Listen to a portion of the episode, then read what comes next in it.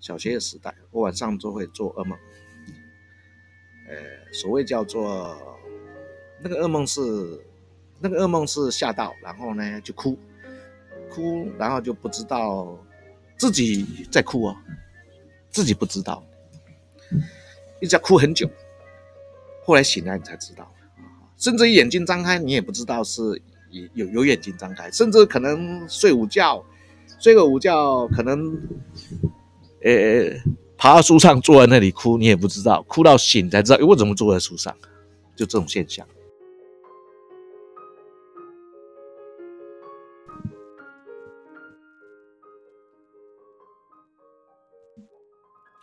欢迎收听有点熟游记广播电台，我是陶维军。我们有点熟又不会太熟。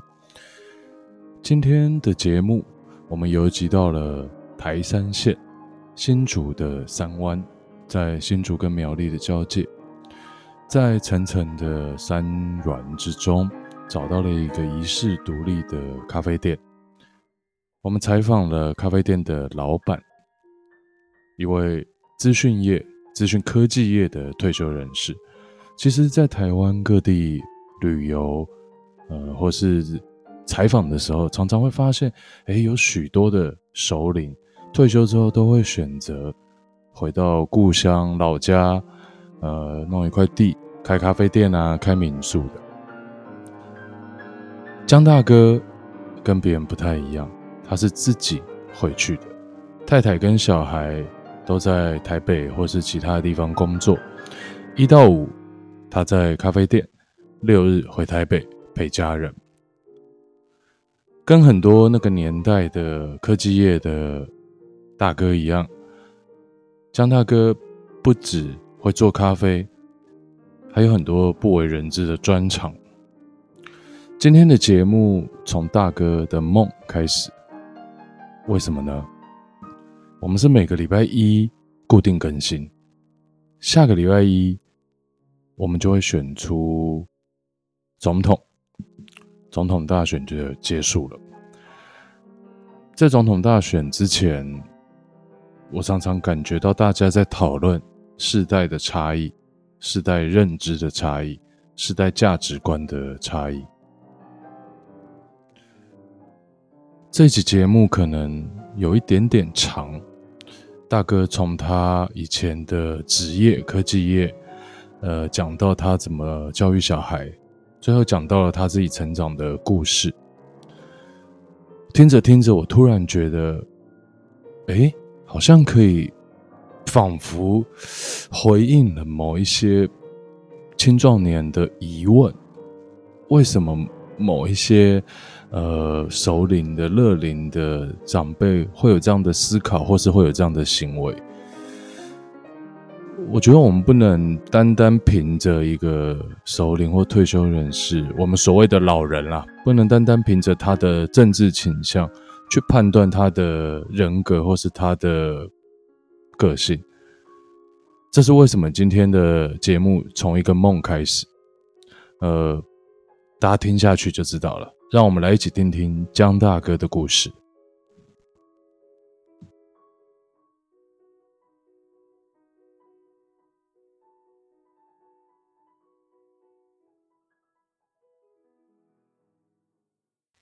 以前呢，哈，就是说在千禧年以后啊，哈，呃，其实，在资讯界就把那个千禧年的那个 bug 啊，哈，就不能跨越的 bug 啊，哈，把它给说的太大了啊，说到就是说，呃，金融会有危机啊，哈，资讯有危机啊，你不扩充系统的话，你不改变的话，你可能会崩溃啊，哈哈，就把它给说的太大了，就是变成泡沫化。我我做实体网络了，我们讲就是说硬体的部分叫实体网络，我我们做连接硬体嘛，其实连接硬体在两千年以后就就不太行了。为什么？第一个觉醒的公司像那个 IBM，IBM 就开始把把那个它的网络系系统全部卖给 Cisco，他认为就是说这个世界已经是没有，呃，实体网络已经没有了，就是要搞软体的。其实这个第一个警觉是他们很外国公司很早就知知道了哈，我觉得比我们台湾人还要早。其实我们的我们的第一个第一个代理的公司就是 IBM，就把网络抛弃，一抛弃我们就完蛋了。为什么？我们主要是做他的代理，就做他的 solution 嘛，就是我们在客户上面建立那个呃系统的那种整合嘛。哦，这完蛋了以后，我们就没得搞啦。我还有个朋友来找我，因为我英文名字叫 Johnson，他 Johnson 哥出来喝咖啡啊。我说干嘛？我现在干董事长，你来干总经理好了。他说：“你来干总经理，我们来继续搞这一行。”我就告诉他一句话：“我说不能搞了，这一行已经死了。原因是因为我说我还在业绩里面跑出去做生意。我说你这个总经理根本就不出门，让你的业务头啊这些业务跑去出门嘛，你不知道市场是变成怎么样了嘛？我说我很清楚市场啊，因为我这个行我入太久了，我太清楚了嘛。我说三个月以后你就会嫌嫌我薪水太高。”所以我薪水很高，因为做不到生意嘛，你就嫌我薪水高了；做到生意，你就不会嫌我薪水高嘛，也自然的嘛。还有就是，我们可以看到，尤其国外厂商嘛，什么东西什么时候把把我部门裁掉，或者说把部门卖掉，这时候就是迹象。其实 Intel 也卖掉啊，什么 s u i c o m 也不行啊，所有的都不行嘛。IBM 又把它卖掉了，这个迹象我们就可以看出来说，已经是有问题的嘛啊。我可能在八九年前，我打通电话给他，我说现在怎么样呢？那时候他有七十几个人呢。我说现在怎怎么样呢？他说我剩下三个人，一个接电话的小姐，偶然做一些简单的账，一个工程师。他说我现在是唯一的业务。我说你卖什么产品呢？他说我做防火墙，防火墙就是 Internet 的入口嘛，啊，做一个闸门嘛，啊，我检验你是不是骇客啊，或者你有有恶意破坏啊，哈，就是这种。我说客户是谁？他说：“我现在只有三个客户，一个远传，一个台湾大哥大，一个中华电讯。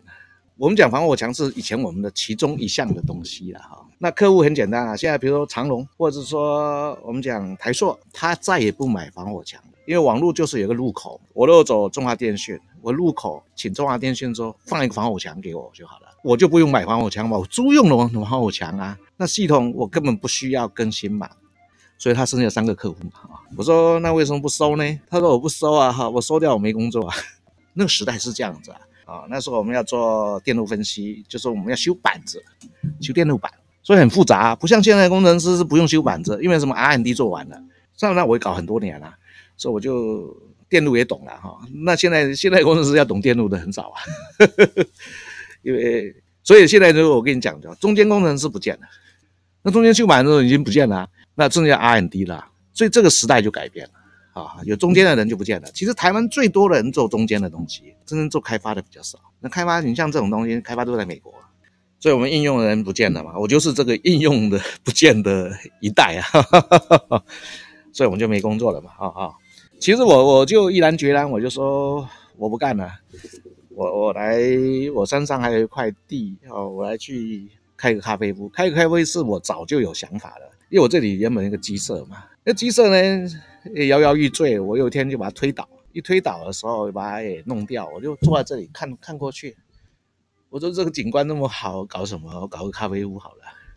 其实开咖啡店呢，哈，是因为我我那时候我就想嘛，哈，那我要简单，我要一个叫比较简单的人就可以做嘛，哈哈，不需要说我要找个厨师啊，找什么东西啊那么复杂的嘛，哈，我就找个朋友。来看，然后画一张图，画一画图就来建设这个咖啡屋了啊！我老婆说：“嗯，开咖啡店可能行吗？”我说：“很简单，从零开始做嘛，诶，很少变负的嘛，哈哈，就是零加一加二加三嘛，就是这样子，到底多少而已啊！”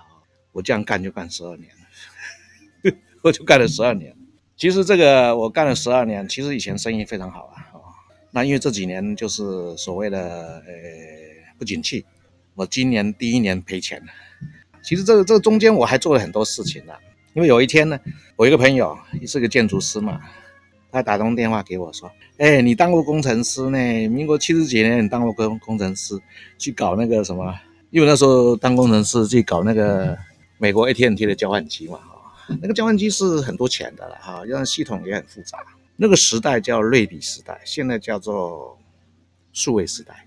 类比时代的工程师要做一件事情，就是说你必须要懂。”电路分析，你不是说我看那个呃电脑反应就知道问题啊？那时候叫机械语言啊。什么叫机械语言？现在叫做反应是这样子，对谈式的，系统一敲，他说他会回答你。以前不是哎、以前我一一台机器是一柜的书哎、不是一本书，一柜的书呢。我们要 run 一个城市，那个城市是机械语言城市，run 出来，他告诉你零一零二零三零四，就这样。我开始去找书 去查零一零二零三是什么意思啊？因为他这个书已经早就做好了那个解释啊，我们就去看解释。所以有一天他就打电话给我说，他说我有两台德国做的机器，是那个他说我找不到人修嘞，哎，你来试试看帮我修这机器好吗？那一台大概我们讲的是什么东西？CD Play 的，我就去办公室把那两台搬回来。两台我很快就把它修好了哈，修我想修了这两台 CD Play，我就开始写了一个 blog，就造成有非常多人找我修那个 CD player。其实我我这个人有一个好处，我不怕你学。那你去网络上看，很少人告诉你什么问题而修好这个东西。我这人不太一样，我就把你告诉问题，你是什么问题，所以才会造成这样的啊？怎么样修好的？其实我告诉你。我开咖啡店是偶然会有人找我修修音响，我音响都是自己做的。我自己做的原因是因为有客人在聊天呢，说：“哎，你以前是搞电机的啊，搞一台真空管音响来玩玩好不好？”我这人就很简单，买了三颗教科书，那个教科书是很老的，不知道翻了几十版了，字都已经模糊的啊，我就拿来看一看嘛，那网络看一看嘛。那我看书的原因是找出这个电路是可行的，有人是。会画一个假的东西在网络上面呐、啊，让你踩到地雷啊，就做不出来的东西啊。其实我这现在已经做了三四十台了，都是客人买走啊，所以我就兼差做音响啊，我我基本上是做真空管。其实我的音响还很有故事啊，因为有人会看到那个布洛格就会找我嘛，机器一送来，我一打开来看，我说你找谁修啊？他说我找了一个 桃园的人嘛，很典型的，他说找桃园的。桃园我找一个中立的人修嘛，他就修不好啊，原因就很简单嘛，因为我们的 CD Play，我按一个 Open，它就会一个抽屉跑出来嘛，哈哈，那按一个 Close，它就会吸进去嘛，哈哈，其实就是问题出在这里，进出的时候啊，它不定位，它就跑出来又跑进去，跑进去又跑出来嘛，哈，就是声学有问题嘛，所谓一个叫做里面的一个位置的点啊，有一个 sensor 收到，系统会认定说我已经到位了。那出来有一个 sensor 抓到一个位置就到位嘛，这两个 sensor 哈，我去查结果是没有出问题，但是我也怀疑它是问题。晚上就买了两 sensor，我说这个这个我电拔掉看看好了，我把电拔掉，手推推看，我说太紧了，里面有个滑杆嘛哈，就把因为我有骑脚踏车啊，就脚踏车要练条油，拿那个棉花棒去涂一涂，手推一推，一插电它就好了。我什么也没坏，只是润滑油的问题。我就告诉他修好了，这样他来拿一个礼拜以后拿。我说你一个礼拜才能来拿，我要试一下会不会坏掉。他问我说什么问题？我说守个密好不好？不要告诉你。问我多少钱？我说六千五。那收六千五是我是有原则的，因为我一一旦知道你的机器是什么编号、什么牌子，我就 Google 搜寻以前是多少钱。我知道那台机器多少钱啊？以前三十几年前是十二万嘛。我收你六千五是因为讲难听点，第一我也没什么钱了啊，没有本啊。剩下就是一点的小聪明，喇叭修好的嘛。其实这个故事我也造就了一个我的邻居啊，他也没常住这里，他儿子那时候要考大学，我就把这个故事告诉他说：“哦，他以前他的他的儿子啊哈，成绩还很好哎，也可以念台大哎机械系。”就我把这个故事告诉他，因为我很多故事告诉他以后啊，他叫他儿子去念成大电机系，因为他就认为嘛。电机系可以在生活上应用嘛？哈，机械系比较难呐，哈哈，因为机械可能有很多东西才能够造就你可以做出一个东西嘛。那电机系就是说，你可能几个烙铁，这个是几个东西就可以搞出一些东西来嘛，因为它它基础比较简单了。那我还有一个故事更奇特的，就有一天打电话给我，网络一搜寻，我会修叫做 Stud Stud 的，呃，那个那个 PCD Play 那个就是高价的东西嘛。他说我有一个 Premier 二零四叫丹麦的机器啊，哈哈。故障要修了，我说什么问题啊？他说我的机器已经坏了，大概有五年。后来他发现我是一个咖啡店的老板，他说我发现你是咖啡店的老板。我说这么多专家都不会修，我不觉得你会修啊。不过现在我也找不到人了，我死马当活马，医给你修好了。其实啊哈，这机器一放桌上，我一按 play 我就知道什么问题，避震器有问题。手啊用指甲去点那个壳啊，就跳针了嘛。我说问题很简单了，就是避震器有问题。什么叫避震器？就是弹簧有问题嘛。其实这个东西啊哈，我搞了很久才把它搞成功，也没花一毛啊。是因为我把四个四个那个弹簧拆出来，用游标尺去量，然后我就想出一个方法，最后想出一个方法，把四根弹簧夹在那个老虎钳上面，拿一个喷灯啊哈瓦斯啊这样喷，轰它一下就变最短了。其实弹簧有一个特性，它这么长，如果你一轰它的时候，它会缩到最短啊。那那很简单，我要变长很简单啊，我就用拉的嘛。其实我拉到一点四公分的时候，我就认为它是最恰当的。其实我这样子搞就拆到二十几次的机器，你知道拆一次机器要七十几颗螺丝啊，它那个是很复杂的，要手拆不能用电动的。我收多少钱你知道吗？两万六，我没有花一毛啊，靠个脑袋瓜给它修好。我说我不会单纯想一个问题，因为我看到东西我很简单，我想最简单的问题，我绝对不会去看最复杂的东西。我说我修过非常多这样子的经历，我非修过非常多机器啊，机器一打开了，我一我用眼睛看就好了。眼睛看什么东西最容易坏，什么东西最最会坏，从最容易坏的东西着手看嘛，谁谁也不会去找最复杂的东西嘛。那反正每一台机器来都是挑战嘛，你一看嘛，我一看很复杂的东西，那我去判断我我我我我我我们有一点基础的电学，我们不会去找最复杂的电路着手，一定找最简单的电路去着手嘛。我看到那么那么多 IC，那么多晶体，我连碰都不碰，我去看那个最简单的东西嘛。我一告诉你，往往都是最简单的东西出问题，绝对不最复杂的。最复杂的问题啊，你也修不好。有一次去，其实算客人呐、后来我认识他，他就搞一些乱七八糟的东西嘛。有一次在竹东嘛，他有个工厂，我去看嘛，我去走，他叫我去，我去看看。我说一堆柴，就要要要要烧掉的废柴啊哈。我看到什么东西呢？看一个看一个那个呃树皮，相思树树皮啊。他说我好几次要把丢掉烧掉都没丢啊。他说你带回去看能变出什么东西来。我做了一个东西出来，我就把影片传给他。他说你能做出这种东西，我干嘛给你啊？我用那个树皮做了一个时钟。他说哎，可以做出这么漂亮的东西，我干嘛给你啊？我说你就想不出来啊。我这样讲啊。客人问我说，哎，那个时钟多少钱要买啊？我说我的时钟成本三百五十块，成本就三百五十块，树皮不要钱。人家丢掉的，给我的。他说你要卖多少钱？我说一万二。我说一万多，减两千好了。我就告诉他说，你回去跟你老婆讲啊，是一千块买来的，绝对不可以告诉你老婆，一万块买的，你会被你老婆骂是傻子。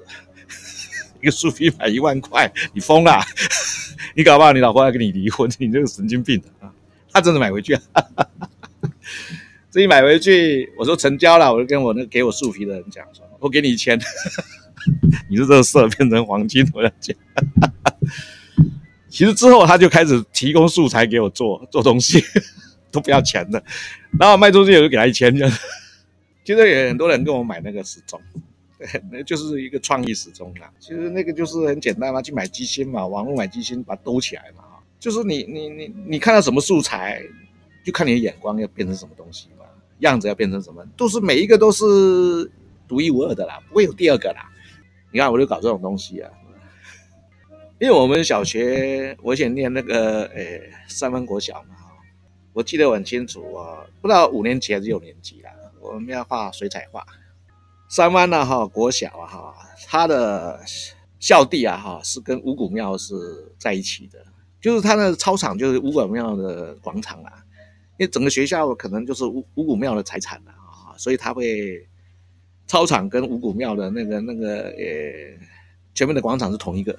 我说每次都是要，诶，他五谷庙只要是五谷诞辰的时候，学校一定要放假，因为他演戏嘛，学校就不用上课嘛。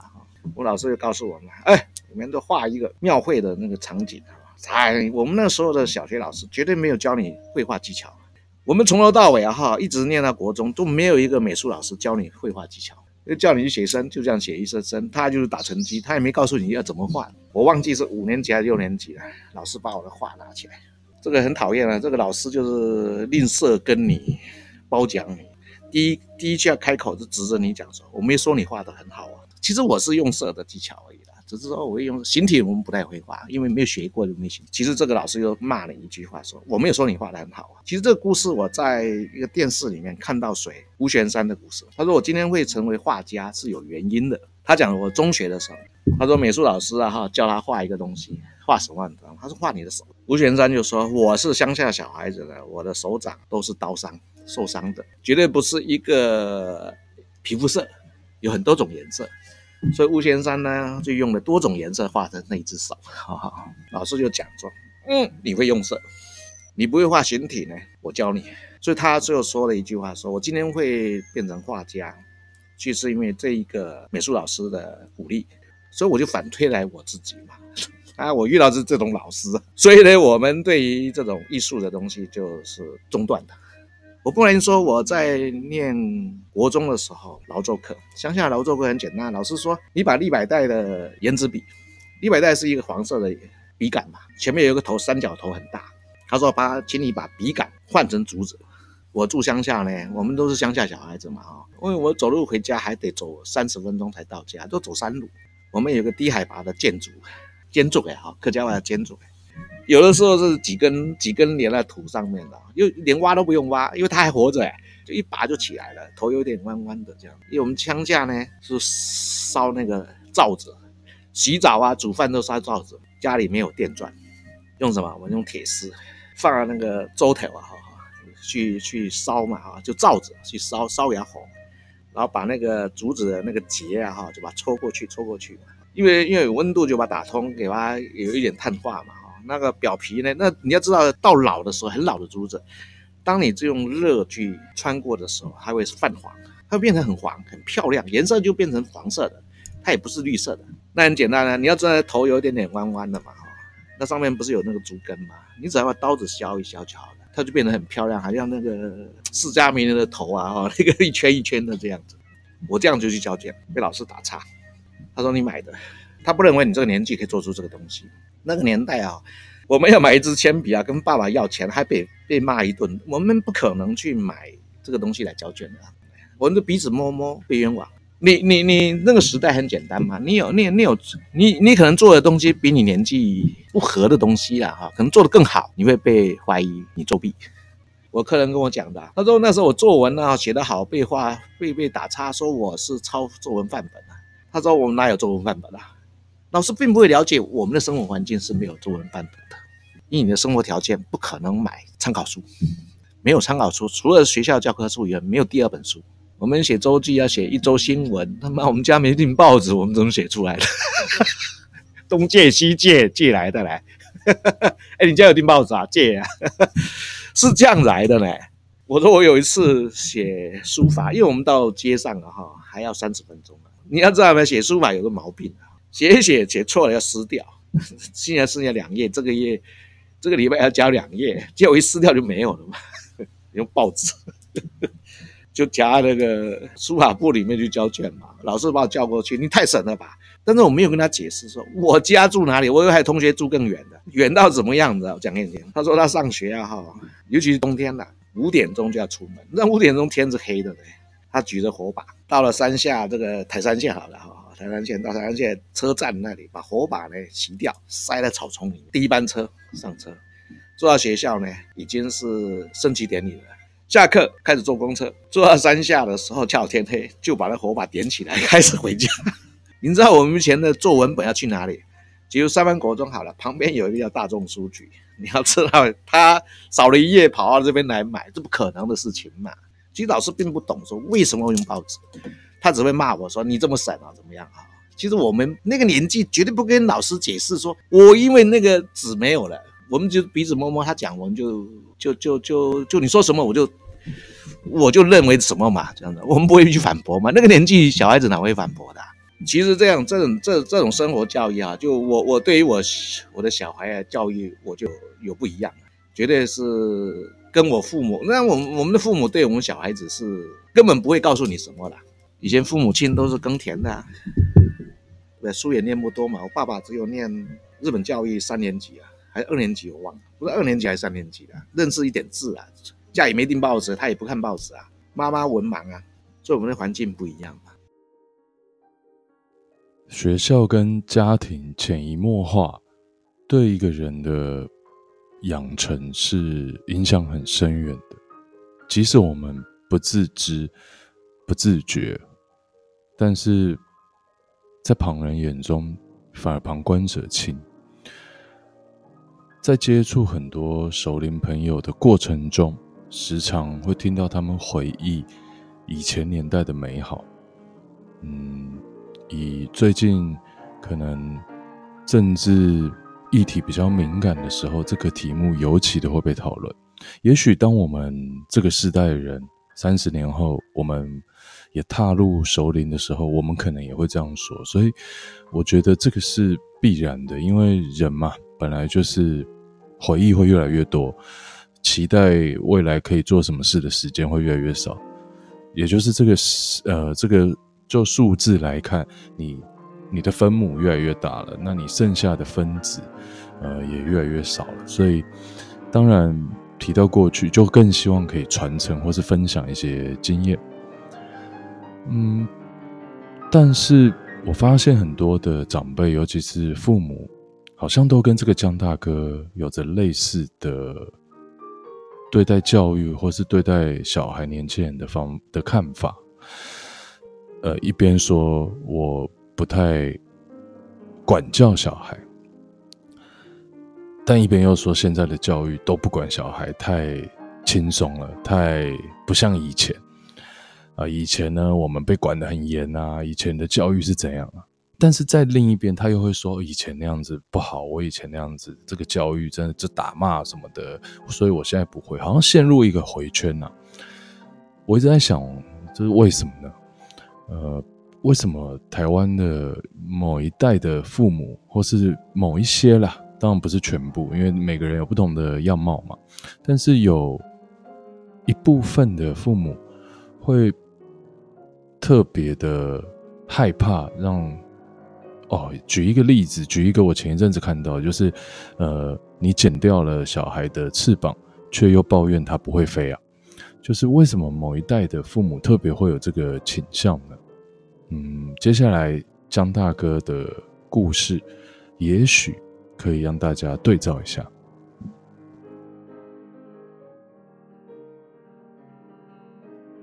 其实我我我我我搬这个这，我有点火大，我才搬这里啊。因为我以前我是上班是这样子的，以前我做业务呢，干主管嘛，公司六点下班，我这人就五点就下班了。五点下班，为什么呢？我要回去接我女儿，从那个安亲班回家嘛。因为我老婆每次都要搞到八九点才会回家，好，那我就去做这个事嘛。我就是五点我就走了，因为我我我我时间自由啊，我就五点就走了，我就接小孩子回家，然后呢，帮小孩子洗澡啦，又又有一个儿子又在幼稚园呢，哦，上班，哎，我又去接他这样子，回来煮饭烧菜，搞到八点半我老婆回来了，煮饭烧菜，小孩子洗澡洗完了以后呢。老婆回来了，我们吃完饭，我出去干嘛？先跟客户喝咖啡去，客户约了九点钟去。我想说，我离开好了，改变一下姿势，让老婆早点回家。我说我已经搞太久这种事情了哈，当然就是因为我也工作出现断层嘛哈，那我就算定，就 说我搞，我觉得我因为我入行太深了，我就认为很多东西不能做。很多东西不能做，那我来讲做这个东西，我觉得说不吃老本，把我的有的钱砸在这里好了，我就认定是这样子嘛。我跟我老婆，那你去干嘛？她说我干不了，要干你去干，我就自己来干嘛。我说反正我每周就回台北一次嘛，也没多远啊。但以前我们在做事的时候也偶然出国啊，啊，有时候半个月都不在家里啊，偶然也是这样子啊。那我因为我我家里有排行比较小，最小。我大姐跟我差二十岁嘞，我上面有两个哥哥。其实我们因为我我比较小嘛，因为我上去的哥哥差我六岁，再上去一个哥哥差我十三岁。你要知道呢，我两个哥哥的小孩都非常厉害，不是台大、交大就是这些了，还找不出第三个学校了，都在这两个，一个台大，其他全不是一个交大，其他全部是台大的。所以我小孩子压力也很大哈，小孩子自己自己承压力了。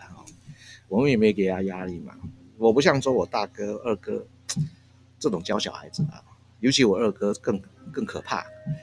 他只有一个儿子，念国中的时候，他因为他住高雄，他同学打电话给他儿子说：“哎，我要找找谁？”好好好，他说：“我二哥，我二哥在学校当当校长。”他既然跟他同学讲什么话，他说他要考上高雄一中，你要让他接电话吗？他同学当然不敢了。打架，所以呢，他念国中都测，我二哥都跟他同学讲这个话，所以他都接不到他同学的电话。他他教诶，他念高中的时候哈，他就他同学打电话给他，他跟他讲什么呢？他要考上台大医学院，请问一下你要让他接电话吗？都搞这种事情。那我大哥呢？大儿子也是一个硕士，在呃交大念土木，哈哈，薪水也很高啦，因为他有土木技师执照嘛。啊那他的二儿子呢？台大会计系，哈哈，也也念了 EMBA 嘛，现在薪水大概十六万。然后呢，他女儿还两个硕士，还有一个叫做呃哈佛，啊哈佛硕士哈。那我的我小孩子比较小啊，我没有这样教小孩子。我我我大哥会打电话给我说，哎，女儿现在这个儿子，呃，现在暑假有没有念书啊？我说暑假就玩啊。那这个概念是因为我女儿告诉我一句话，她以前念景美啊，她念景美的时候，她就回家就看电视嘛。我说你回家还看电视啊？我她说我当然看电视啊，我已经念十二个小时书，我不看电视我干嘛？她回我这句话，我再也没有问她一句话。我我之后我从来就不会问他说你有没有念书，我管都不管。我的女儿呢？念国中，他就说了一句话，因为他看到他妈妈很天每天搞到八九十十点才回家，他就说：“妈妈，哎，你看起来薪水很高了，但是呢，你算一算时薪不如 Seven Eleven 的那个那个店员的时薪高了哈。就拆散来看了哈，把解剖来看了哈，就是没有他高了哈。你看起来很高，但是算起来也不会比他高多少了。”他说：“我绝对不，因为我老婆搞财务，他说我绝对不会要搞商，我要靠嘴巴吃饭。”他念国中就讲了句话，因为他是成绩很好，但是他数学不行，就数学烂，就把数学都摒除在外。啊，诶诶，考高中的时候他就说，嗯，我要念社会系。他说那社会系在哪里？诶，高中的大本营在哪？他说景美就是几乎都社会系的。他有去研究了哈，因为景美要考大学，他说我有我有排外，他说他排除外的哈，不念商，不念语文，不念管理，最后去念一个什么呢？因为我老婆去参加她的家长会。那老师说：“你女儿去念台大哲学系好了，如果没有念到，你就念政大哲学系好了。”她最后念了政大哲学系。但是我我我女儿是是不是用功的孩子？她只觉得说成绩考差，哎，很没面子，所以她不会非常用功。她只要是成绩 OK，她就好了，她就不要说把自己逼得太紧，绝对不会说哎，我一定要考第一名啊。所以他在班上永远第二名，他不会考第一名啊。他有一个前面的，永远第一名，他就永远第二名，就这样子。因为哲学系，那我说你哲学系在干嘛？我大哥问我，你女儿要去算命了，念的哲学系。我说算命不太可能啊，你哲学系也不念易经啊，怎么会算命呢？我问我女儿，你念念易经吗？她不念。儒家吗？念孔子吗？他说不念孔子，他是儒家，就另外一派的哈。我说念什么？念孟子。念老子，其实他很用功啊，六十几个人，他念第四名，因为一年级有排名啊，然后来又搞不好也一年级有排，后来排几名我并不知道啊，但是成绩很好，我看都是九十几分，九十几分的哈，那个逻辑还考到考到一百分，哈哈，逻辑啊哈，那个逻辑是原文的嘛，那考一百分，你说你要放弃哲学吗？转系吗？他说不放弃，哲学是我的兴趣。后来他去双修法律，就念了四年，两个学位就拿回来这样子。我说你要不要念个呃哲学硕士啊，再念个博士啊，当个学者嘛？他说不要，那个太累了，要念太冗长的时间了，可能要念十几年才可以拿到博士。他决定去考律师，考第一年没考上律师，他延毕，延一个什么毕你知道吗？把体育缓六个月才修完。我说干嘛？他说我要学校的那个学生证啊，才能进图书馆啊。因为台大有，不是，政大有规定，没有学生证不能进图书馆。那第一年他就诶没考上司法官，考上了律师。我就问他说：“那律师难考还是司法官呢？”他说：“以录取率来讲啊哈，若相同，律师更难。那因为现在的有一个毛病嘛哈，就是说律师啊哈，让他十趴录取率嘛。”那司法官是百分之一以下的，司法官录取率百分之十嘛，这是国家政策，说希望呢念法律系的人呢哈能考上，让他有百分之十的每年有百分之十人考上律师，不要说念那念念那个律师连执照都，因为百分之一以下就很难拿到嘛，但是你能不能去干律师都不管了哈，让你执照了比较容易拿到这样。那司法官呢，因为国家缺缺额啊，哈，就是百分之一以下就不会扩到百分之十嘛，因为反正那么多人大家都干公务员，不可能嘛，所以考上律师，就跑去律师事务所去应征。一应征的时候，那个人那个律师就说：“我干了，呃，检察官干了五年，不干了，我跑出来干律师。”他说：“你才几岁而已啊，你干什么律师嘛？”他说：“你再去考一年司法官好了。”你一年以后没考上，我六万五给你，你就来当律师好了。他被他劝，我劝他，他不肯。我说你就再考一年司法官嘛，你干嘛一定要干律师嘛？他说他不要，因为他干在考试太累了，就被一个专业人士劝退了。他说干律师干嘛？这么年轻，我们对付的都是呃讲难听点都是罪犯呢、你那么年轻，你怎么对付那个罪犯？我就问他说：那你要什么东西？你要回家念书，因为。他说买一把好的椅子，我说什么样好的椅子？他说能够坐十二小时，屁股不痛的。回家念了不到一年了。我说你书有念完吗？他说谁念得完了？谁都是没有念完就去考试的。就他那一年他考上了，所以实习了两年，他现在变法官了，现在在桃园当法官去了。啊，那我儿子呢？我就去大学毕业一当兵啊，就当兵当一当，对军人有兴趣。我说你要当军人有兴趣，那你去考一个学士后的飞行员，你有没有兴趣？哦，他说他有兴趣，就去体检，知道吗？我说有多少人体？他说十二个人体检，他说只有我一个人过。过是什么？你知道吗？其实他体检第一关的是体检的一个虚拟空间里面去测你的眼睛，是不是可以在高空里面可以看出上面是天，下面是地？只要是判断这个东西啊，他说这个是天分，但是他只有他一个人过关。我觉得有希望啊，那你就去搞嘛。就那年不能考，因为他还没退伍。结果呢，一退伍跑去骑脚踏车，骑一个环岛，跑到绿岛认识的一个人，脚踏车骑回来，他说要当潜水教练，飞上天了，跑到水里面去了。那我又有点反对啊，对我反对也没用啊。现在小孩子你反对吗？他说这是他的兴趣啊。我说兴趣就当一般的兴趣就好了，你干嘛要当职业嘛？潜水教练最后变小偷呢？没生意了就去偷三伏来卖啊！我说有一餐没一餐嘛，他不认为是这样子，所以我不能讲嘛，我讲也没有用嘛，他就去干了。现在在台北，因为他变冷了，就回台北。下个月要去帛琉，只要是他们那些家伙要去帛琉潜水了，不是去赚钱的啦。所以呢，我我我我我我总结我教小孩子讲，我没有教小孩子讲半天，我根本没教小孩子，我们没有告诉小孩子要做什么，我从来没告诉小孩子要做什么。我也没告诉说你一定要念电机，我儿子念电机啊，他念电机的是我影响他，是因为我我以前因为我对色码是有问题的，尤其是那个电阻的色码是看不懂的。我把那电路板就塞给我儿子，我说你看一看，我写一个表，你帮我写出来那个哪个是几欧姆几欧姆，我把这个机器呢只要修好就给他一千块奖金，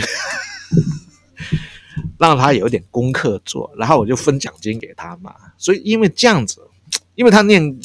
大安高工啊，念那个自动控制嘛，他他国中他就选择去念干大安高工了，大安高工了嘛，所以他对那个有点都懂嘛，都念过嘛，我就拿那个东西给他看了。但是我们从来没有告诉他说你要念电机系要念什么，不管了。我女儿我也不知道要念什么，自己选择嘛。我也没说你一定要念书啊，我从来没管。所以我女儿有一次司法官有一个比较复杂，就是说他有第一试、第二试、第三试。第三次就是面试，面试啊要做什么东西？要讲自介绍我自己。我女儿第一句话，哎没没几不知道第几句话就讲了一个，我觉得我很安慰的一句话，就是我听到我觉得很爽。我也没没讲什么东西，她讲说，我出自一个非常民主的家庭。她讲了这句话，我只听了听听听下去这句话。我不像我大哥啊，小孩子用棍子来的，把你东西摔掉又怎么样这样子？我从来没有做的事情。那我两个哥哥全部在说在小孩子的时候，就是他的他的成就是父母没办法达到的成就，而让小孩子实现的。有很多人问我说：“哎，你你搞这个，你小孩子接不接？”我说：“小孩子接，他就是笨蛋，他就白痴来接这个。他六十岁后来接可以啊，啊，他现在来接他就是笨蛋啊。那这是老人的事情，不是那个年轻人的事啊。”哪有人？我才不会这样想，我才不管说小孩子接不接，这跟我无关嘛。啊，现在小孩子就是一个个体啊，他自己有自己的发展嘛。我们讲什么他也不见得听啊。所以我我女儿就会讲啊，爸爸那个经验一点用都没有了。所以我不用在他面前，我所以不会跟小孩子倚老卖老，跟他讲什么什么，我不会讲，我绝对不会讲。我们不用在小孩子面前当一个长者这样子。呃，也许三十年前是有效的，但今天我看我们两个小孩子是无效的。我不像我大哥，看到比较年轻、羞于嬉像我儿子、女儿的，他就会训话，哈哈，就会那么长者训话一样这样子。我不会啊。我绝对不会对小孩子做长者训话，不会啊，啊，当然我没有办法做到说我呃我跟我女儿是个朋友，这个是很难的了啊，但是很难的了。我我我我我我我的经验就这样，以前我看我爸爸，还有我我老丈人还在哈，九十五岁了。我看到以前我看到我爸爸，我们兄弟姐妹坐在一起吃饭聊天啊，尤其是父母亲还在的时候，我爸爸都是一个不太讲话啊。他不太讲话，不太参与我们的讲话内容。其实这个我我是现在才感受到，我现在才感受到为什么会这样子啊。我也看到了我老丈人是这样子的，因为我也发现一个问题。我跟我女儿、儿子他们如果是在聊天在讲话，我看我也插不上手。为什么？我们的观念跟他不太一样哈。而且有时候他们讲的话，我觉得像有我女儿讲的话，我觉得对我来讲是一个我也没很想听的话了。哈，那你如果参与讲话，你大概会生气，你不如闭嘴。我选择沉默。哈，我觉得少讲话算了。啦，多讲话就跟他有冲突。啊，其实当妈妈的角色不会有这个问题。我认为当妈妈的角色不会，当父亲有这个问题。将来我女儿已经三十岁了，儿子已经二十七岁了，二十六、二十七的嘛，啊、哦、我就面临这个问题，我面临我要闭嘴了，啊、哦，如果这小孩子才十几岁，在吃饭桌上面，大概是你跟妈妈，诶、欸、诶、欸，跟老婆讲话比较多，小孩子就听听，哈哈哈哈，附和，他没有多少主张。那到了我们这个年纪，一起吃饭，小孩子主张比你多了，他主张你不见得同意。但是呢，你也没办法反对，啊，那你的主张小孩子也不同意啊，啊，所以呢，当父亲就是会有跟小孩子部分对立矛盾的地方，当母亲呢就是一个调和的东西，他比较没有这个问题，当父亲就有这个问题，所以呢，我觉得老的父亲啊，父亲比较年纪也大，几乎选择闭嘴，有时候我们客人就会讲说。我儿子打电话来，我们就夫妻两个人在家。儿子打电话一回来说找妈妈，爸爸接到电话说要找妈妈，爸爸又问一句话：找妈妈干嘛？那个儿子就会说：跟你讲你也听不懂了，叫妈妈来听。其实这个问题都一样的哈。当父亲的人在家里都是最后一个知道小孩子的事情，妈妈比较早知道。如果这个家庭呢哈，你女儿如果穿衣服好不好看，跑到你面前说爸爸刚好评论一下，你要去。这件事情就不对的啊！我认为这件事情是不对的。一般在会衣服穿一穿好不好看，会问妈妈，不太会问爸爸。如果会问爸爸，那个妈妈也有点问题。父亲的习惯基本上，小孩子不会说我衣服穿的好不好，尤其女生穿的好不好看，去问爸爸说好不好看。如果是这样子的，我认为母亲的亲子关系有问题，啊，他才会走到父亲这里。所以小孩子可以失去父亲，因为父亲什么时候要知诶有用呢？当小孩子要就业的时候，选择方向的时候，他会来咨询父亲。以前做过什么啊？觉得做这样子这样子，这是有功能，其他一点功能都没有。我认为没多大功能，就是 ATM 啊，提款机而已啦啊。对小孩子就是提款机了哈，在父亲来看呢，小孩子不一样哦，母亲就不一样哦。母亲是一个家庭的调和中心。它是一个调和中心呢，它比较有用，因为小孩子都会跟妈妈讲话，讲比较多，跟父亲基本上没事不会找你，他也不会把心里的话告诉你。我讲的这个是我看到的，我经历的。父亲呢，哈哈，小孩子不找父亲是一个正常的家庭的，如果是找到父亲，就我认为大部分都不正常，有少部分例外。节目的最后。回到一开始江大哥讲的梦境，相隔许多年之后，他终于找到了解答。而今天的这一期节目，也希望借由江大哥最后跟大家分享他梦境的解答，让青壮年的朋友，呃，可以去试着，呃，设身处地的理解我们口中可能固执、顽固。呃，有许多刻板印象，或是许许多多呃负面标签贴上去的呃长辈们，换个方向，或是换一个角度，其实并不是那样。他们也有他们的成长历程，有他们的信仰，有他们的坚持。我希望，嗯，在选举过后，在下一期的节目初刊呃的时候，大家可以。暂时的放下对于政治的歧见，呃，分歧的看法，努力的继续去创造出呃青青壮年以及银发或是所谓乐龄轻盈共创的更多的可能，因为台湾真的迈向高龄化社会了。小学的时代，我晚上就会做噩梦，那个噩梦是吓到，然后呢就哭。哭，然后就不知道自己在哭哦。后来醒来，你才知道，甚至眼睛张开，你也不知道是有有眼睛张开，甚至可能睡午觉，睡个午觉，可能，呃，爬到树上坐在那里哭，你也不知道，哭到醒才知道，我怎么坐在树上？这就是那是有四十几岁我才知道这是什么原因造成的了，因为我我把故事告了一个人。听，我说我有一个经历，我说我都做一个梦，永远是同一个梦。嗯，晚上有一个梦，就说月亮很远，摸不到，摸不到就会大哭。我也觉得很奇怪，这个这个什么理由我们并不知道了哈。就是月亮很远，我摸不到啊。以前以前妈妈就会搞这种的，带去哪里那个收金啊，放个湖水啊，啊，那个弄个碗里面放点水啊，放进去给你喝嘛，就是搞这种东西嘛。那我我讲这四十几岁的时候。就把那梦境告诉别人，而且是重复梦境。他说：“你有个问题，他说月亮是代表母亲，你缺乏母爱，就是就是这个样子。但这种所谓的三更半夜哭这种事情呢，哈，是到了国中以后就没有了，是因为你你你你已经知道说妈妈讲的话是假的啦。”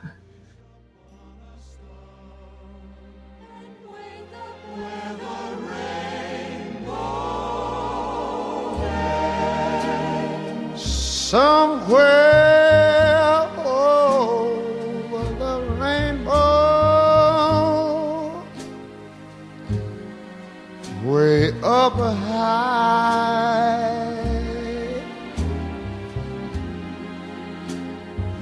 there's a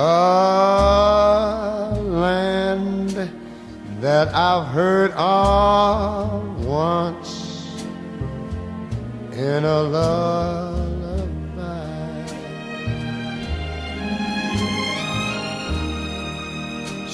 somewhere over the rainbow. Skies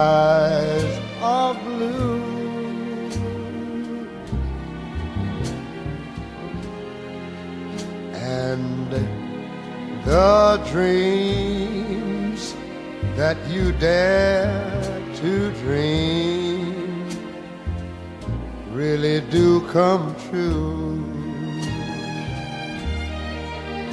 Someday I'll wish upon a star and wake up where the clouds are far behind me.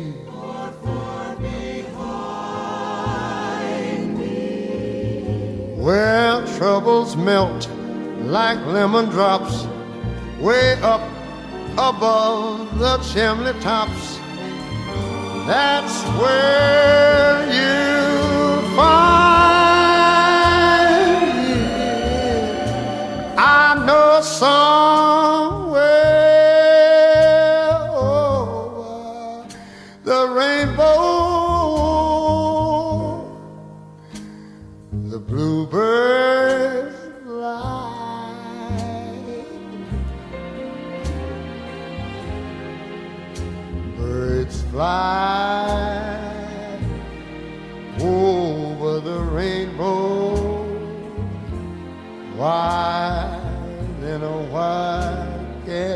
side.